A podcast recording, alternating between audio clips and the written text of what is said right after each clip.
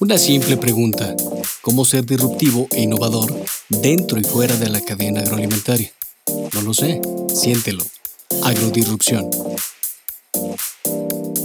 Bienvenidos, bienvenidos a un capítulo más de Agrodisrupción, el podcast creado para compartir procesos, fracasos, agroempresas, agroemprendimientos, pero sobre todo, esto que nos hace innovar y ser disruptivos dentro del túnel de oportunidades que algunos llaman COVID. Y hoy tenemos un programa diferente. ¿Y por qué diferente? Porque el tema que se va a tocar acá está lleno de muchas aristas. Y está con nosotros Diego. Diego, por favor, regálanos tu nombre completo y dinos cómo te sientes. Sí, claro. Mucho gusto. Yo soy Diego Figueroa, Diego Andrés Figueroa Reyes. Este, me siento muy bien. Gracias por la invitación. Qué padre que vayamos a ver este tema desde un tema agro y muchísimas gracias por la, invitación. No, hombre, gracias a ti. ¿Sabes qué? Nada más es que hay un tema que no se puede ni bien ni mal. Tienes que ponerle una emoción. Ese es el truco de esto. Entonces, el muy bien, no, no te lo vamos a comprar. Tiene que ser una emoción. ¿Cómo te sientes en una emoción? Pues me siento despierto. Están sucediendo cosas muy padres de manera contemporánea Buenísimo. Y, pues estamos aprovechando el tiempo lo más que se pueda. Oye, Diego, eso está buenísimo, ¿eh? Despierto me gusta. Hay una canción de Caloncho que dice despierto y me agradezco en una frase. Y ese es ah, como, es como mi himno. Y luego ya me dicen, cada que escucho esa canción me acuerdo que me preguntas cómo te sientes. Pero bueno, en fin. Oye, Diego, a ver, platícame algo. Platícame algo bien interesante y es, primero vamos a iniciar con este fracaso. Platícame un fracaso tuyo en este proceso de agroemprendimiento, en este emprendimiento, en ser disruptivo e innovador, porque definitivamente lo tuyo es completamente disruptivo e innovador? Pues uno de mis más grandes fracasos fue el querer hacer negocios con, mejores amigos como inversionistas y que fuera la, primera vez de, recibir inversión que no fuera familia y amigos. Eh, bueno, familia y hermanos. Eh, en este caso fue un amigo el que invirtió y las cosas no salieron como debieron haber salido. Este, y pues estuvo muy fuerte ese fracaso porque más allá de si recuperabas el dinero, que gracias a Dios se recuperó, eh, la amistad, pues la amistad es así, pues no tiene un valor y creo que ese es uno de los fracasos más significativos que he tenido. Totalmente. Oye, muchísimas gracias. Y sabes que este tema es bien interesante y los que somos emprendedores siempre nos acercamos a lo que tenemos de confianza, pero a veces se nos olvida cuidar esas, esas líneas tan delgadas como lo estás comentando.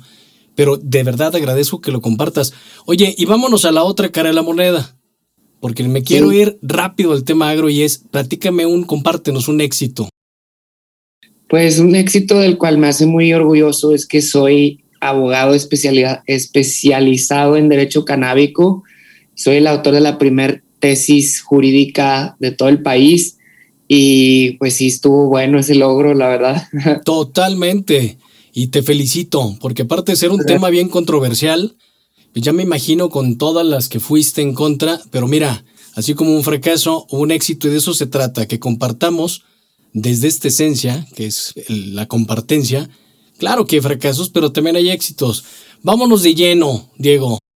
¿Cómo se relaciona tu proyecto con la cadena agroalimentaria? Y por eso estoy tan emocionado ahora que estés acá, porque el tema cannabis, cáñamo, recreativo, no recreativo, droga, no droga, industrial, bla, bla, bla, hay un sinfín de usos, pero también un sinfín de ignorancia y también un tema variable enorme.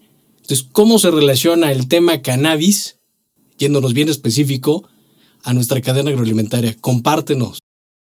Claro que sí. Mira, nosotros en Cannabis de México desarrollamos una perspectiva que es súper fácil de entender y que abarca 100% agro, que son los cuatro pilares de Cannabis de México. Esos cuatro pilares se dividen en el uso industrial, en el uso medicinal, en el uso adulto y la investigación científica. ¿Ok? En todas estas cuatro pilares existe la agro. ¿Por qué? Porque siempre es necesaria la planta para cualquiera uno de ellos. Bien. ¿Ok?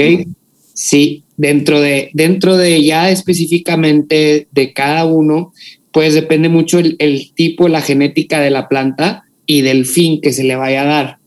Entonces, eh, el agro puede llevarte desde ser un, eh, el cannabis, ser un, superfood, un, un, nutriente, hasta poder hacer la materia prima para hacer aeronaves o desde poder dirigir una investigación en Tech Salud eh, o desde eh, poder hacer una, una estrategia legal para proteger derechos humanos para el uso adulto.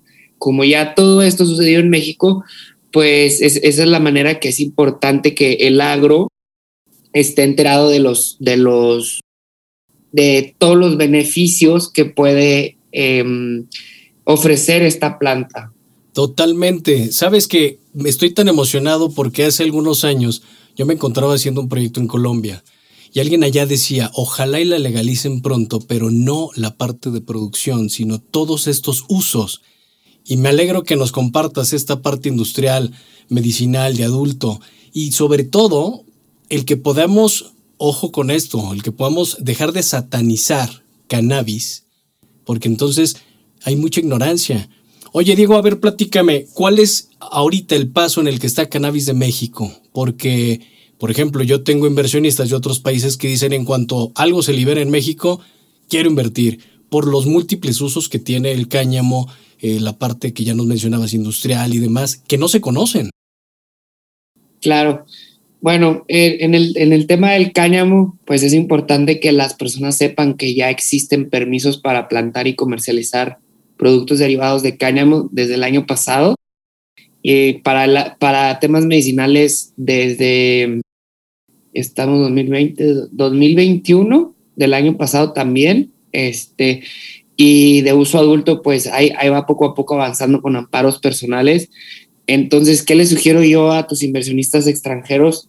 Que si bien quieren invertir, eh, inviertan en litigios estratégicos para que sus empresas puedan tener em, actividades monopólicas que no van a existir después. ¿Por qué lo digo? porque ahorita la prohibición sigue en, la ley, pero está eh, considerada inconstitucional. Entonces, en este momento, todo lo que promuevas en un litigio estratégico es muy probable que lo vayan a ganar. Entonces, ¿qué les sugiero a los inversionistas extranjeros? Que sí pueden llegar en dos, tres años más a invertir en México y como quiera sería excelente inversión, pero si quieren estar dentro de los primeros diez, sí sería invertir desde ahorita en un litigio Totalmente. Oye, Diego, ¿y qué pasa con nosotros los mexicanos que lo tenemos acá, que no sabemos por qué hay demasiada ignorancia? Y perdón que haga tanto hincapié en esto. Pero a ver, es una gran fuente de inversión, es una gran opción para invertir, para emprender. Y no te han preguntado a ti como, oye, ¿y si me dedico a esto no estaré tachado por el tema legal? ¿O quién me va a comprar? ¿O dónde encuentro un, posible cliente? no sé, ¿a qué te has enfrentado tú cuando piden algo de tus servicios o cuando se acercan a ti? Porque me imagino que se acercan con un montón de dudas. Sí, bueno, mm, hay, hay clientes de todo tipo. Hay clientes que de verdad son ultra formales y ahorita por el momento no, no quisieran entrar a México por temas de, de sociales, más que nada político-públicos podrían ser. Claro. Eh, y hay clientes que literalmente ni siquiera tienen RFC en México y vienen de otras partes. Este, entonces, mm, hace rato me preguntabas que dónde está Canales de México y cómo lo veía yo. Eh, yo a Canales de México lo veo como una startup que tiene como objetivo el, poder participar en la industria de una manera informativa y eso quiere decir eh, pues hacer investigación en todos los campos que hemos mencionado. Este, no sé, ¿qué, qué más te podría decir de ejemplo de un cliente? Este, pues es que todo el mundo puede ser a involucrarse en, en, la cannabis y o el cáñamo.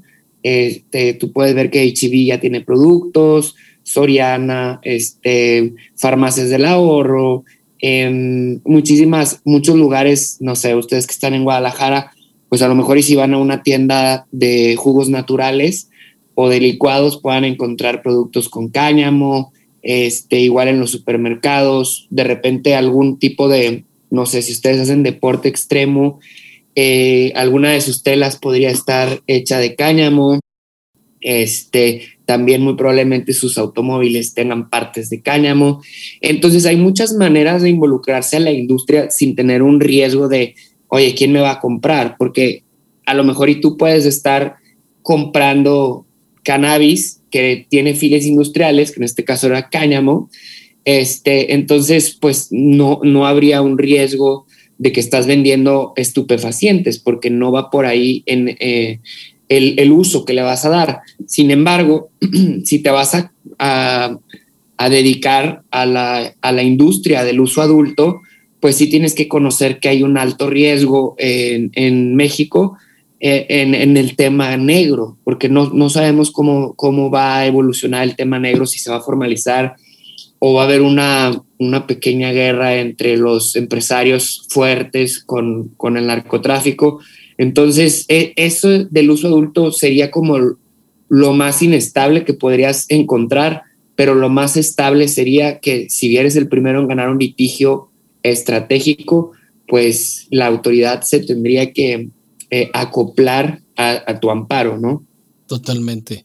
Oye, y tengo una pregunta más. A ver, en esta parte, si yo estoy interesado en hacer algo con cannabis, con cáñamo, y no tengo la menor idea, pero lo veo como un posible proyecto, como un posible, como un posible emprendimiento.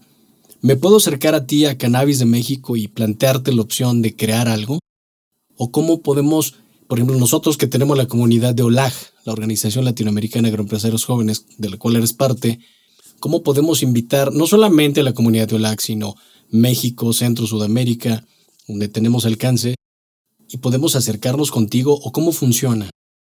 Sí, sí, desde luego estamos a sus órdenes y eh, mi sugerencia es si van a globalizar todo en México, es enfocarse primeramente en lo medicinal en este momento y en, en lo industrial, ¿sí? O sea, si ya van a hacer en toda la trazabilidad, ¿qué quiere decir esto? Que desde la semillita que entra a México hasta el producto terminado, o sea, si van a estar involucrados en alguna de esas áreas, pues todo es agro, o sea, todo lo tienes que saber, por ejemplo, si vas a importar una semilla, pues yo me imagino que muchos de ustedes ya lo hacen, entonces seguir esos procesos, pero con estrategias legales y con una guía que te pueda decir, por ejemplo, oye, no, pues es que yo quiero importar cierto tipo de semillas. Bueno, habrá que verificar el, el, eh, el tipo de concentración química que tiene, por ejemplo, el THC porque el THC sería un impedimento si está más del 1% en nuestro país para estarla importando legalmente. Sin embargo, si nosotros la, la importamos como si fuera un producto, este, no sé, una proteína para el gimnasio, ¿sí? Entonces yo importo la materia prima, ya lo puedo asignar una fracción arancelaria y podría estar trabajando en eso. Ya. Pero no podría yo estar plantando. O sea, yo podría globalizarlo siempre y cuando haga este tipo de, Em, de procesos. De movimientos legales, ajá. Pero no, no sería de que, ah, ya podemos plantar, porque para plantar, pues sí tendríamos que constituir una empresa mexicana y con esa solicitar el permiso para plantar, el cual no nos van a negar y sobre eso litigar. Ya, perfectísimo. Oye, tocaste un tema y me gustaría saber tu opinión. Yo me he encontrado con varios puntos de vista, por supuesto, es el tema eh, de adicción, este tema de THC, CBD, que nos platiques un poco y muy rápido la diferencia, pero ¿cuál es tu opinión frente al tema adictivo? Sí, me imagino que te han preguntado muchísimo. Sí, eh, de, depende del tipo de adicción, o sea, por ejemplo, se, se reconoce que existe un tipo de adicción al bienestar que da la, la que provoca la cannabis, o sea, una persona que consume cannabis y que le encanta el placer y está consumiendo cannabis constantemente, pues eso se puede considerar una adicción. Hoy en día la cannabis se utiliza para em, alejar a las personas de adicciones fuertes como el alcoholismo, el tabaquismo, la heroína, este, no me acuerdo qué otras drogas, la, o sea, etcétera, pero ya hay centros de rehabilitación que utilizan la cannabis como para, en vez de darles medicamentos y sedarlos y tenerlos amarrados, les dan cannabis y empiezan a dejar las otras drogas. Ok, ok. Y entonces hay un, un, tema de tratamiento y un tema profesional, vaya, porque de pronto sale el empírico, ¿no? Que quiere hacerlo por su cuenta y eso es lo que no hay que recomendar, ¿estás de acuerdo? Bueno, eh, no, no conozco a alguien que se haya lanzado a, a hacer centros de rehabilitación con cannabis eh, todavía en México, pero sí, sí puedes ver en Suiza y en muchas partes de Europa que existen estos centros que ya lo están haciendo. Unos pertenecen al Estado y me imagino que ha de haber clínicas también privadas. Entonces, ¿qué es lo que sería correcto? Pues tener un centro de investigación siempre en cualquiera de los dos escenarios. Totalmente de acuerdo. Estoy muy de acuerdo contigo y ese es el punto de este podcast. Por eso es agrodisrupción, es qué hay de proyectos y demás dentro y fuera del agro y quitar esa imagen de agro de que solamente es el tractor para producir maíz o lo que normalmente se produce mango, aguacate y demás, sino que alrededor está la cannabis. Y hay un mundo de cosas como crickets, como el otro día que tuvimos aquí a Héctor, que es completamente innovación e irrupción. Oye, Diego, por último, siempre hago esta pregunta en lugar de que dejemos un mensaje, es ¿qué te gustaría que sembremos en este podcast? Eh, y me refiero a sembrar desde esta compartencia, desde esta esencia que ya nos estás compartiendo, pero quizá para que no cosechemos nosotros, sino para que, que los que nos escuchan, perdón, puedan llevarse algo de este capítulo. ¿Qué te gustaría? Pues em, a mí me gustaría mencionar lo importante que es tener un, un, agro consciente en donde reconozcamos que el más del 90% del agro que existe eh, daña al planeta. Entonces, las personas que vayan a empezar a, cultivar cannabis y cáñamo u otras cosas, que tengan un conocimiento de cómo pueden ayudar o cómo pueden empeorar el planeta si están eh, plantando este, y, que se puedan acercar a gente como nosotros eh, eh, en OLAG para que puedan tener un, una mejor guía, este, porque siempre hay aprendizaje, siempre hay descubrimientos.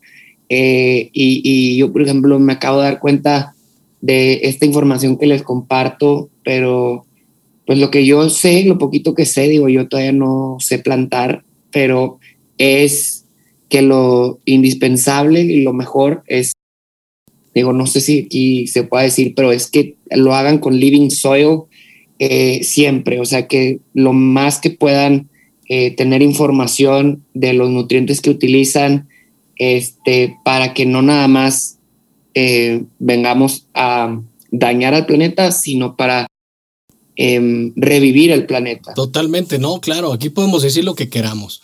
Porque dijiste algo bien interesante y es acercarnos. A ver, hay un tema de habilidades blandas que me has escuchado mencionarlo en la comunidad de OLAG, que es realmente esto, comunicarnos, el escuchar, el pedir ayuda. Pero sobre todo, y algo bien importante, ser innovador y disruptor dentro de la cadena agroalimentaria no es exclusivo de alguien o de algún producto, algún servicio. Al contrario, es de la comunidad. Diego, estoy completamente agradecido que hayamos tocado este tema por último, dinos, ¿dónde te localizamos? ¿Dónde nos acercamos a ti? Sabemos que estás en la comunidad de OLAG, pero ¿en dónde vemos más de ti? Sí, claro que sí. Nos pueden encontrar en Cannabis de México en todas las plataformas y estamos a sus órdenes en, nuestra página web también. Pueden dejar ahí eh, su información o inclusive ahí pueden encontrar nuestros teléfonos a donde pueden marcarnos a la hora que gusten. Muchísimas gracias, Diego. De verdad, agradecido por este tema. Y creo que hay, no creo, estoy convencido que no solamente podemos co-crear, sino que podemos emprender juntos. Te agradezco muchísimo, Diego. Gracias, por la compartencia. Bye, gracias. Hasta pronto. Muchísimas gracias, amigos. Les agradezco y les dejo una pregunta. ¿Qué es aquello que no me atrevo a conocer que me hace vivir en la ignorancia? No lo sé, siéntelo. Gracias. Esto fue Agrodisrupción. Su servidor Iram Ibarra, consejero, mentor y agribusiness coach para Latinoamérica, celebrando 20 años de Austar en México, más que un insumo, una inversión.